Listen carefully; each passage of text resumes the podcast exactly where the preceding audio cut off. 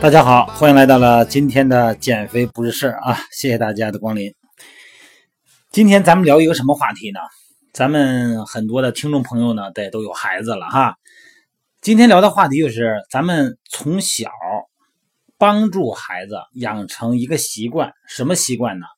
让他们养成买食物的时候，尤其是成品啊，看那个食物后边的那个营养信息表的习惯。哎，你说这个好像都是大人的事儿哈，这个不是大人的事儿。咱们从小培养孩子，那你说孩子都大了，那那从那时候开始也行，培养他认识食物标签哎，包括这个配料的清单呐，食物添加剂呀，这个保存方法呀，呃，识别这些出产地呀，哎，这个食品的信息很重要啊，很重要，建立一个我们对食物的热量的营养成分的底线。你看，咱们四月份的线上减肥训练营啊，这个已经进入三周以上了。大家呢，已经逐渐的养成了对食物的体量和热量，还有营养素的一个直观的判断。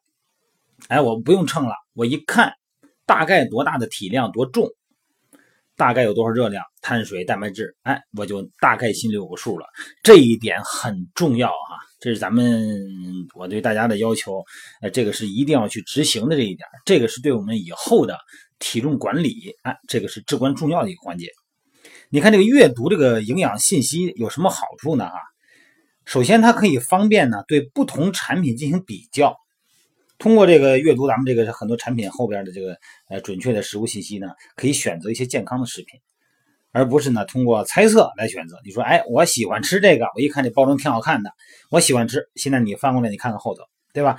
你比方说，你需要控制这个呃血液胆固醇的这个人啊，甚至于说有一些呃有糖尿病的人，就应该选择脂肪含量要更少的食品，可以更方便的呢选择脂肪含量低的食物。哎，对于这个青少年来说啊，呃，非常有帮助。你说现在你说孩子一日三餐有几个？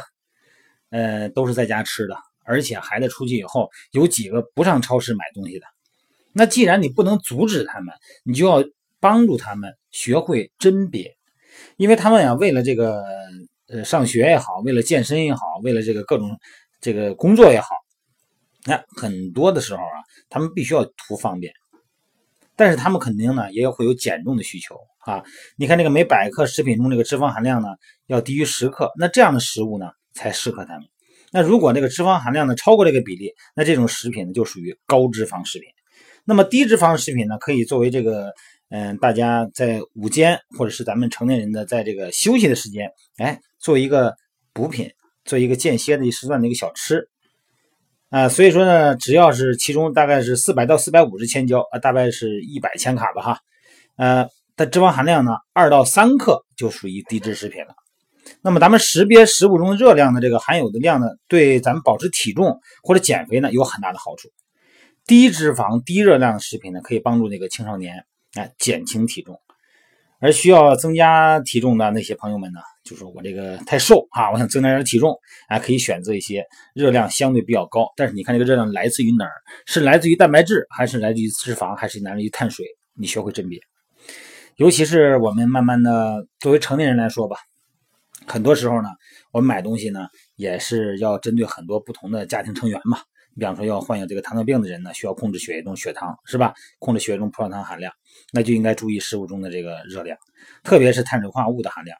每百克呢，这个糖的含量低于十克的食品呢，就比较适合他们。你像麦片啊，特别是早餐麦片啊，哎，每百克这个早餐麦片含有十五克糖，而且纤维素的含量呢，至少呢是六克。那么这样的食品呢，它就不适合他们。但是每百克食物里边糖含量大概在十五克的食品，比较适合高强度训练的这些人，你经常健身的人，哎，他们就没有问题。他们在运动以后需要快速的恢复体能，那么他们就可以吃这种呃稍微高热量一点食物。另外，咱们在准备食物的时候呢，把食物要分成若干等份哈，每一等份的碳水化合物含量保证大概是十五克以下。那么这样呢，就可以比较方便的补充营养，而且呢比较好容易控制这个糖的摄入量。嗯，现在的甭管是咱们成年人还是青少年，慢慢的呢，对这个健身、健康、体育运动来说，哎，参与的会比较多，越来越多哈。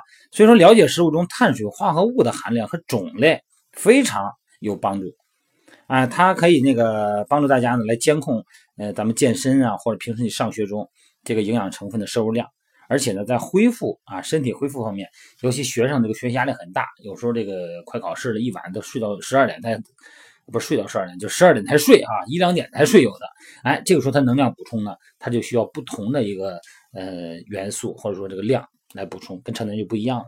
所以说，了解食物中这个呃，尤其是纤维素的含量，哎，这个可以很容易的摄取推荐量啊。因为成人咱每天大概是二十五到三十克啊，要保证面包或者是咱经常吃燕麦片嘛，这个控制体重的人群，每百克呢含有六克的纤维啊。但是啊，如果是小孩太小的孩子。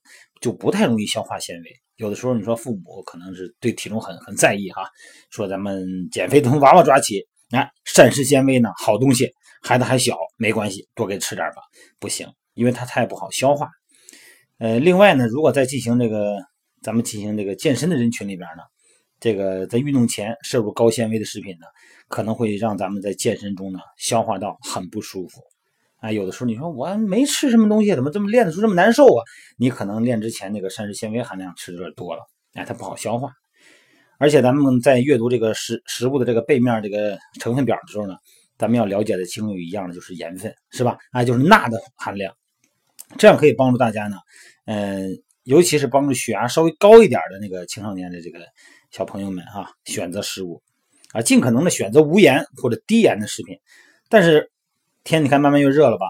出汗量大的人，有的人他不太出汗，有的人出汗量大。那么这个时候，尤其是长时间在这个闷热呀、潮湿的环境里边，这个上学或者是上课的，或者说有运动的这些青少年朋友们呢，这个盐的量呢流失很多。那么就建议在运动以后呢，补充含盐量比较高的食品，来弥补体内盐分的不足。这个食物标签呢？它一般标明了每一袋儿哈，呃，有的是一个大袋里边有好多小袋儿，哎，重量和这个数量，哎，能够非常方便的判断营养成分的摄入量是不是达到了咱们的按年龄按体重哎匹配的值哈。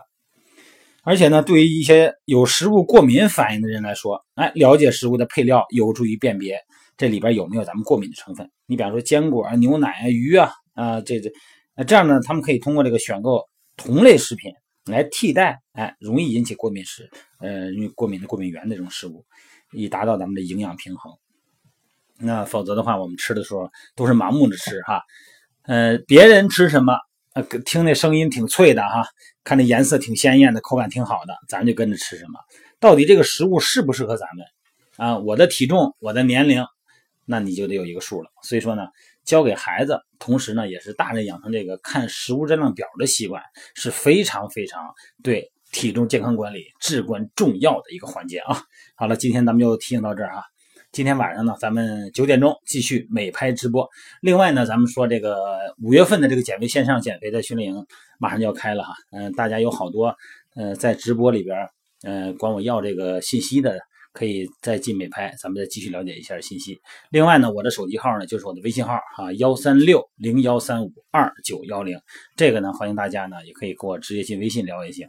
另外一个，有的朋友们呢说我很有时间啊，我有时间，我有大片的时间。那个你不还有线下减肥训练营吗？对，线下训练营我们是常年招生，如果你有需求的话呢，也可以联系我哈。好了，各位，咱们就到这儿了啊。有什么细节呢？咱们今天晚上九点见啊。